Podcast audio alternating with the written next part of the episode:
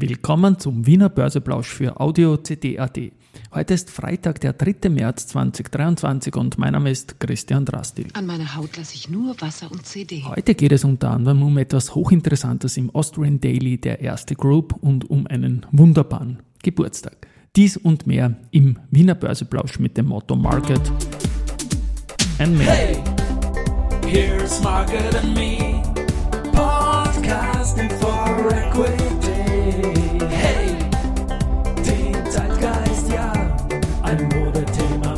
Ja, die Börse als Modethema und die Märzfolgen des Wiener Börseplausch sind präsentiert von Wiener Berger und Börsendag.at.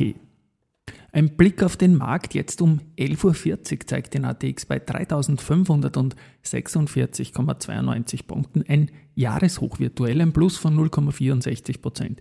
Zu gestern Gewinnerseite die erste Group mit plus 1,16 Prozent, dann weiters die OMV mit plus 0,5 Prozent, die Nein, warte mal, das habe ich jetzt falsch, nämlich nach dem Umsatz sortiert und deswegen gibt es ein anderes Ranking. Lenzing mit plus 3,73 Prozent vorne, vor AT&S mit plus 1,56 Prozent und erste Gruppe nicht erster, sondern dritter mit plus 1,16%. Prozent. Verliererseite Do Co. minus 0,56%, Prozent, Post minus 0,45 Prozent und Strabag minus 0,56%. 39 Prozent. Sehr wohl vorne ist die erste beim Geldumsatz, eben diese 7,1 Millionen, dann 6,3 Millionen bei der OMV und 4,8 Millionen bei der Föstalpine. Das sind also kumuliert circa 19 Millionen heute mal am Vormittag. Und in den vergangenen Tagen, ich bleibe dabei, Vormittag versus Nachmittag, am Montag sind 17,5 Prozent des Tagesumsatzes am Vormittag gewesen, am Dienstag nur 12,5 Prozent, am Mittwoch 27 Prozent und gestern Donnerstag 23 Prozent schaue ich mir heute auch noch an. Aber man wird wohl auf einen Wert kommen von circa ein Fünftel nur am Vormittag. Und das Spannende ist, dass die großen Bewegungen vom Index eigentlich am Nachmittag stabil bleiben und am Vormittag gemacht werden mit durchaus weniger Umsatz als am Nachmittag. Und der Faktor Schlussrunde ist da natürlich das aller, aller spannendste. Heute keine harte Pause, Geschichte wird gemacht, CD voran. Geschichte pur, nämlich die UBM, die hat den 150. Geburtstag des Unternehmens, ist auch schon mehr als 100 Jahre an der Börse, aber am 3. März 1873, also 150 Jahre, wurde das Unternehmen als Union Baumaterialiengesellschaft gegründet und ein Monat später war dann das IPO, ist meines Wissens nach das drittälteste äh, Listing an der Wiener Börse hinter der POR und der Wiener Berger, die letztendlich, glaube ich, drei, vier Jahre vorher gekommen sind und den 150er beide vor kurzem erst gefeiert haben. Und der CEO, der Thomas Winkler, sagt auf LinkedIn, so wichtig der Blick auf eine lange Vergangenheit auch ist, darf er nie den Blick nach vorne auf die Zukunft verstellen. Ja? Und punkto Metamorphose ist die UBM ja ein sehr fleißiges Unternehmen auch.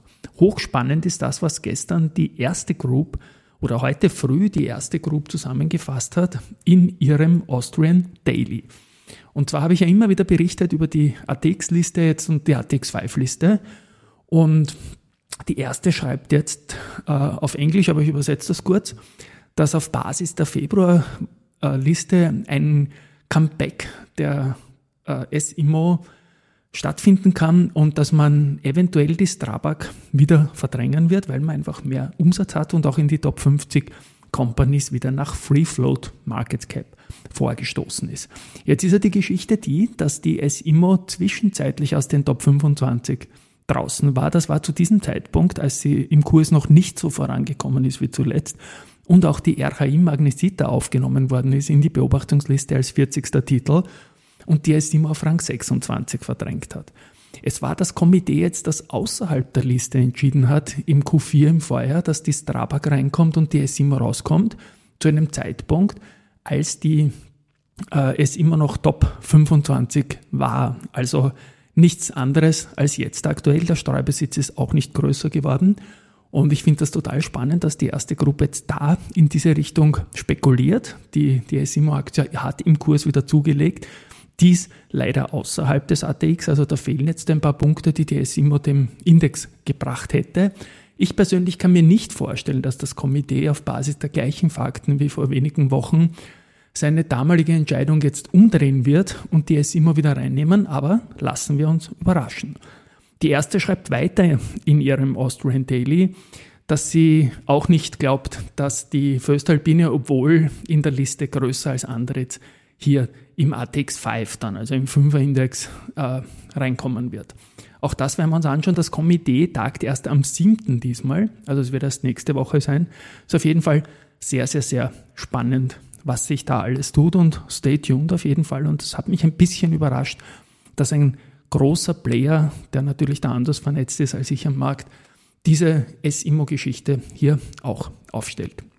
Was haben wir heute sonst noch? Ja, noch einmal ein bisschen Börsegeschichte.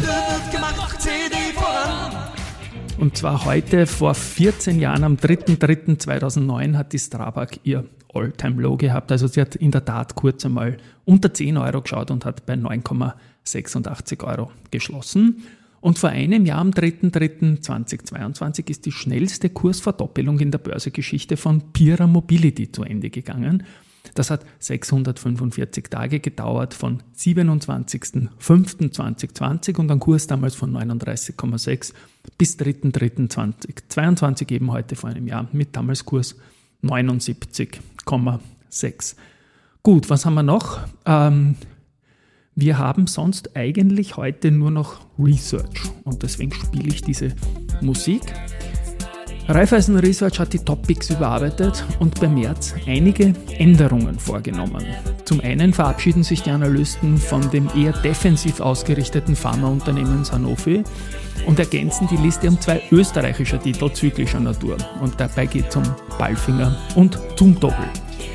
Die Top-Picks-Liste schaut jetzt folgendermaßen aus. A1 Telekom Austria, Allianz, Amazon, Babak, Bayer, BMW, E.ON, EMI, Equinor, Fresenius, Microsoft, OMV Palfinger, Shell, Walt Disney und Zumtobel. Ich wiederhole die Österreicher aus dieser Liste, also A1 Telekom Austria, OMV, Palfinger und Zumtobel.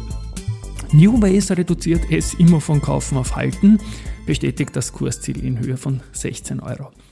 Barclays bleibt bei erster Group of Equal Weight, erhöht das Kursziel von 35 auf 41 Euro.